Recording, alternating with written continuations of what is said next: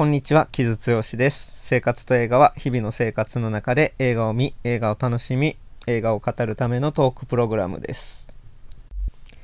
はい、今週もソロでございます。えっと、9月もね、結構この先週紹介した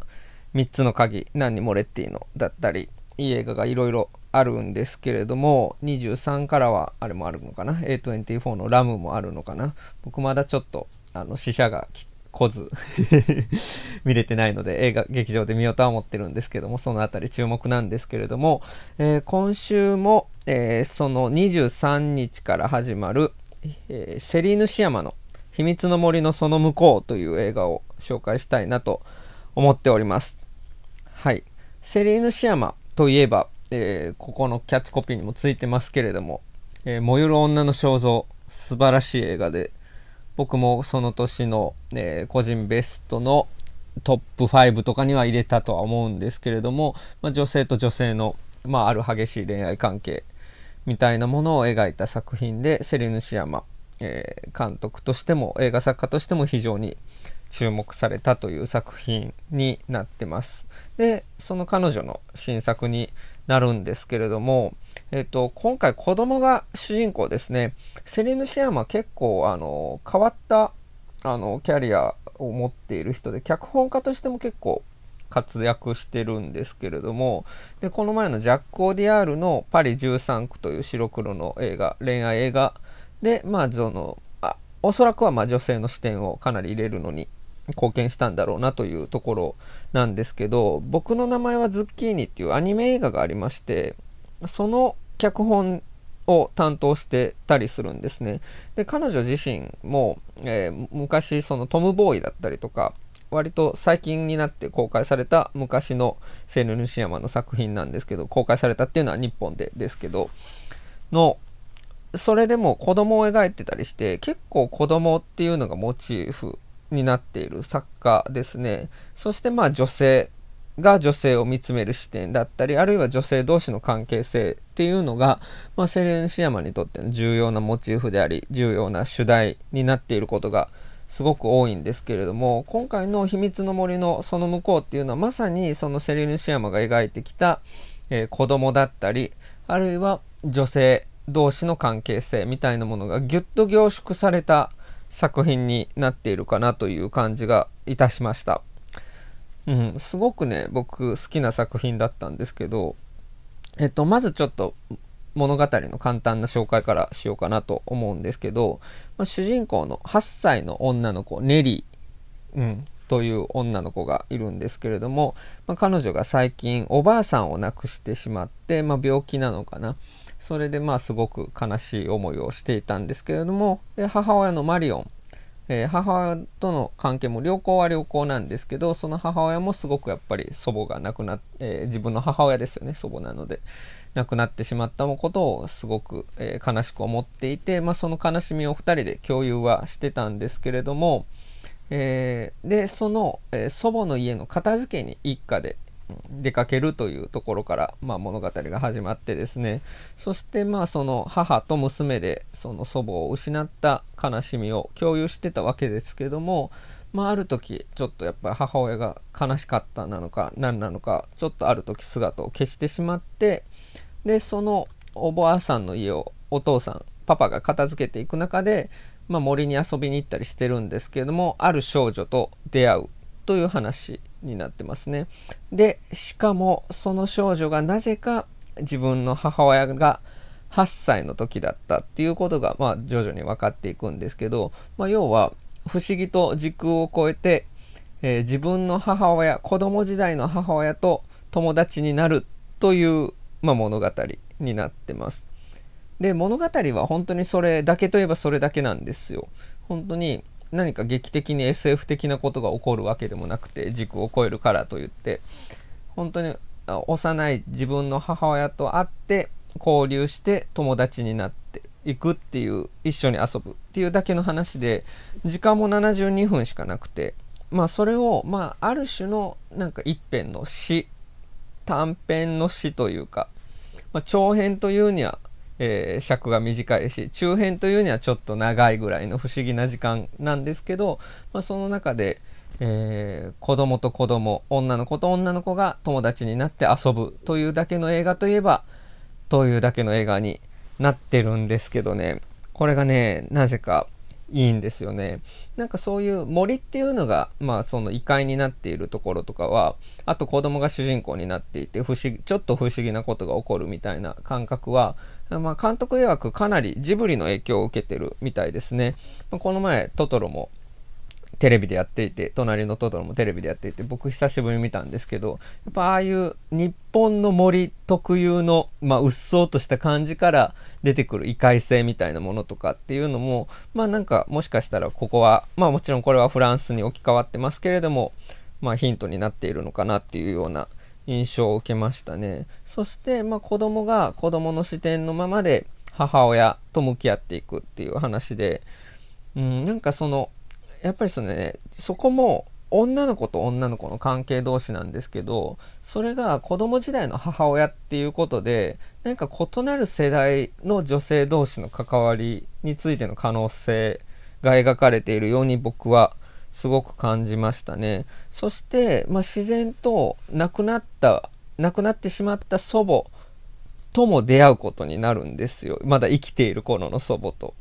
うん、それもね、なんかまあタイムトラベルなのか何なのかよくわからないまま不思議と交流するっていう感じなんですけど、まあ、その祖母が病気を抱えていたりとかして、で、しかもその子供時代の母親も3日後ぐらいに手術を控えているっていう設定になっていて、まあ、そういうちょっとその自分の母親だったり祖母だったりっていうのと、えー、ある種その母と娘っていう関係をリセットした上で交流するっていう感覚があって、これはね、すごくなんかこう、面白い題材だなと思いましたね。例えば、まあ僕の個人的な話になっちゃうんですけど、自分の両親が自分を子供として持った年齢を自分が追い抜いた時に、なんか変な考えになったことってないですか？まあだから、まあ例えば自分が30ぐらいの時に、あ、もう自分が、えー、30になったけど、母親も30の時に僕産んでたんだなみたいなこととかってあるじゃないですか。そしたら、え、大変じゃない？みたいな、なんかそこで変な想像をするみたいな、変変な想像じゃないな。なんか変になんか感慨深くなるみたいなところって結構誰しもそういう考えって抱いたりするんですけど、すると思うんですけど、なんかそういう感覚に近いのかなっていう感じはちょっと僕は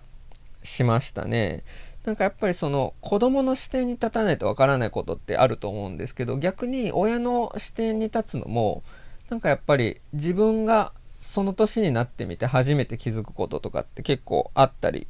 すると思うので、なんかそういう感覚の中で女性が、えー、女性同士の関係っていうのが、まあなかなか映画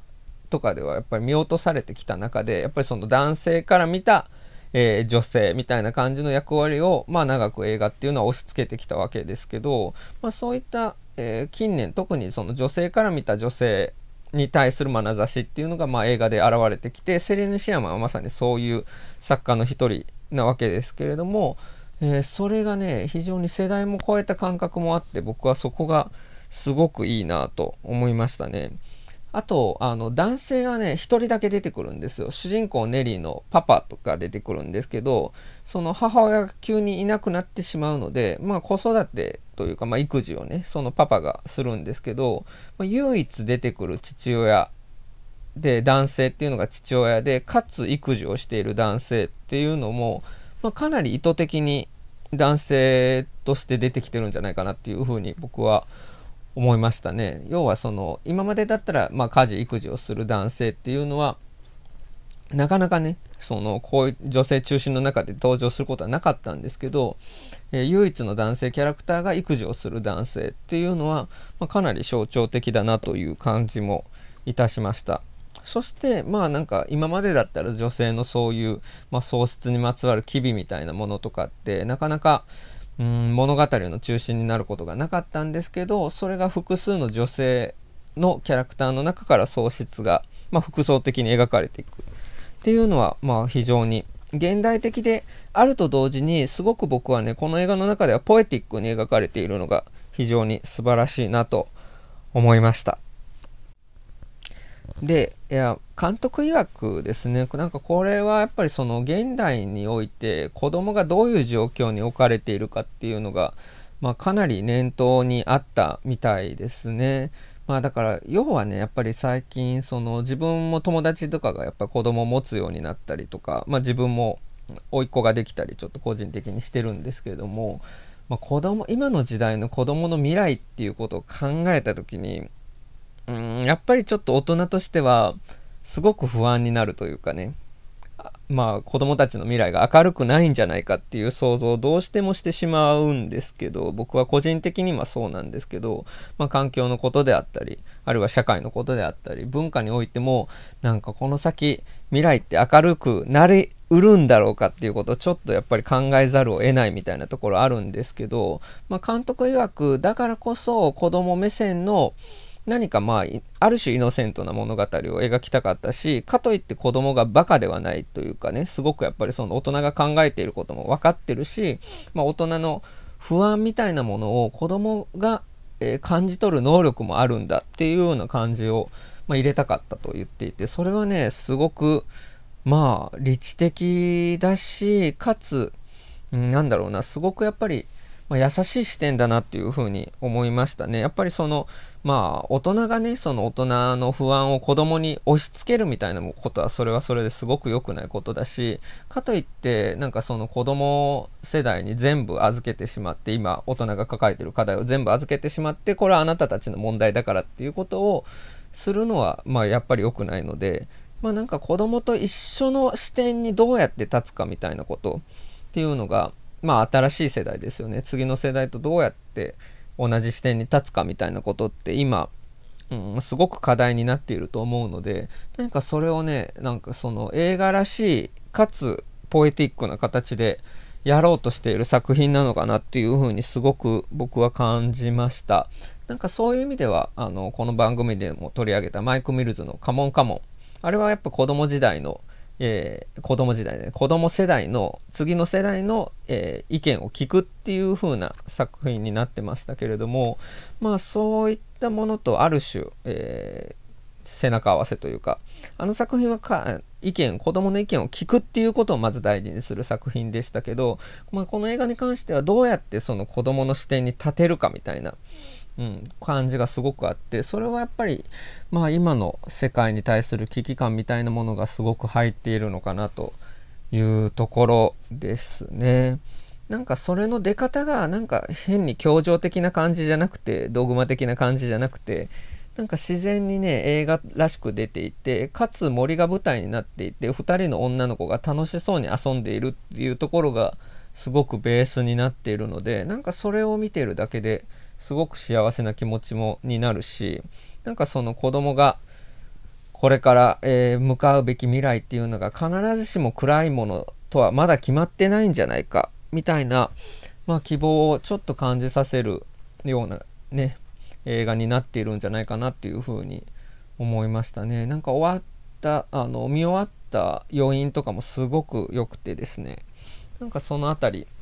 ぜひぜひ感じ取っていただければ嬉しいなと思いますね。本当に72分しかないんですけど、本当72分の魔法みたいな感じで言われてますけど、本当その通りで、見てたらなんか不思議となんか悲しさであるっていうのが、まあなんか自然と癒されていくような作品になっていてですね、まあセリウヌシアマ映画作家として、今40代前半ぐらいなのかな。だからすごくまあ映画作家として乗っている時だと思うんですけど、やっぱり素晴らしい作家の一人だなと改めて思いました。はい。えー、そんなわけで、秘密の森のその向こう、えー、9月23日から全国公開でおすすめですので、よければぜひチェックしてみてください。はい。で、セリーヌ・シアマはまだ見たことないという方はですね、まあ、あの本当にそれこそ僕の名前はズッキーニみたいな脚本作品から入るのもありだと思いますし、まあ、ちょっとうん、結構ね、やっぱり、まあ、傑作のアート映画っていう感じなので、ちょっと見るのに体力と精神力使う部分もあるとは思うんですけれども、もちろん燃える女の肖像は、まあ、えー、現代映画として最も重要な作品の一つなので、今、ネットフリックスとかにも入ったかなっていうところで、ぜひぜひ見ていただきたいですね。はい。作家としてもぜひ今後も注目していただきたい人ですし、あと今年のそのジャック・オディアルのパリ13区っていうのも、まあ、えー、そのうち配信などに入るかなというところなので、この辺りもセルヌシアマの名前を念頭に入れつつ見ていただければいいかなというふうに思います。はい。この秘密の森のその向こうも今年見落としてはいけない映画の一本かなと個人的には思っております。はい。といったところでしょうか。うん。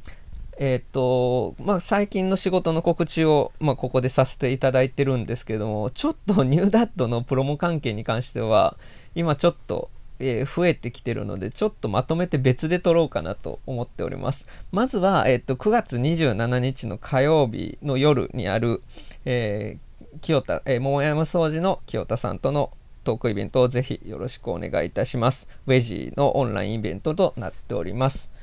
はい。あと25日の日曜日のインター FM のお昼かな。それの、えー、 Lazy Sunday というジョージ・カックルさんとマヤさんの番組があるんですけども、それのゲスト出演させていただく、それは生なんですけど、の予定になってるので、そちらも良ければというところですが、まあちょっと NewDad のプロモーションに関してはね、ちょっと POP LIFE The Podcast の出演の話も含め、ちょっとまあ裏話的なことを別でちょっと録ろうかなと思っております。はい。で、えっと、その最近、それ以外の最近の仕事は、ちょっと、あの、告知するの忘れ、先週忘れちゃってたんですけど、ロッキングオンで、えー、リナ沢山のインタビュー記事を担当しております。まあ、それはもう今発売中なのかな。で、まあ本当にサマーソニックで、まあ、同性婚支持だったり、LGBTQ に対する差別禁止法がなかったりするっていうことに対する MC をえー、リナ・サワヤマさんされてすごく話題になってましたけれども、まあ、彼女の新作「ホールドズ・ガールド」についてのインタビューをロッキンオンで、え、聞いておりまして非常にまあやっぱり聡明な方でですねインタビューも明晰に答えてくださっているのでよければチェックしてみてください。そしてえー、っとミュージックマガジンが、えー、20日明日に発売になるんですけれども、えそれでアレックス G というねアーティストのまあ、フランク・オーシャンの作品に参加したことでちょっと一躍有名になったアレックス・ジーという、えー、シンガーソングライターがいるんですけれども彼のインタビューを取っていたりですね。あるいは、えーと、歌物ハウス30っていう特集に一部参加して、まあ、ビヨンセの新婦ルネッサンスが、まあ、ハウスが、まあ、一つ重要なモチーフになっていたのでそれを契機にした歌物ハウスの名盤特集に参加しております。そして僕もまだ今見れてないんですけれども、ミュージックマガジンにニューダッドの書評が出ているという話なので、僕もそれは楽しみにしております。はい。ちょっと今週も一人でペラペラ喋ってしまったんですけど、まあ、こんなところですね。なんか今、映画、あの、ちょっと対策、洋画の対策っていうのが今あまりない中でですね、えー、なかなか海外の映画今いいのやってるのかなっていう方もいらっしゃるとは思うんですけれども、えー、先週紹介した何にもれっていうの3つの鍵であるとか、今週のセレヌシアマ、秘密の森のその向こうであったり、あったりとか、えー、あと、あるいは何にもれっていうの親愛なる日記も、え、リバイバル上映ありますし、あと、え、っと、なんだ、ラムか、A24 のラムっていうのもあったり、うんあと、乾きと偽りっていうエリック・バナが出てる映画とかも結構面白いんですけど、まあ、そのあたりぜひぜひチェックしていただいてですね、まあ、この番組でも紹介していこうかなと思っております。ちょっとしばらくソロ続きそうですが、そういった感じで今面白い映画をじゃんじゃん紹介したいと思っておりますので、どうぞ引き続きお付き合いいただければなと思っております。そんなところでしょうか。今ね、ちょっとこの暑い中から台風来てちょっとずつ、えー、季節も変わっていく中で体調崩されたりしないような皆さんどうぞ えー、お気をつけてお過ごしください。はい、そんなところでしょうか。えー、僕もバタバタしていてこんな感じでペラペラ喋ってしまってあれなんですけれども引き続きどうぞよろしくお願いいたします。お送りしたのは木津剛でした。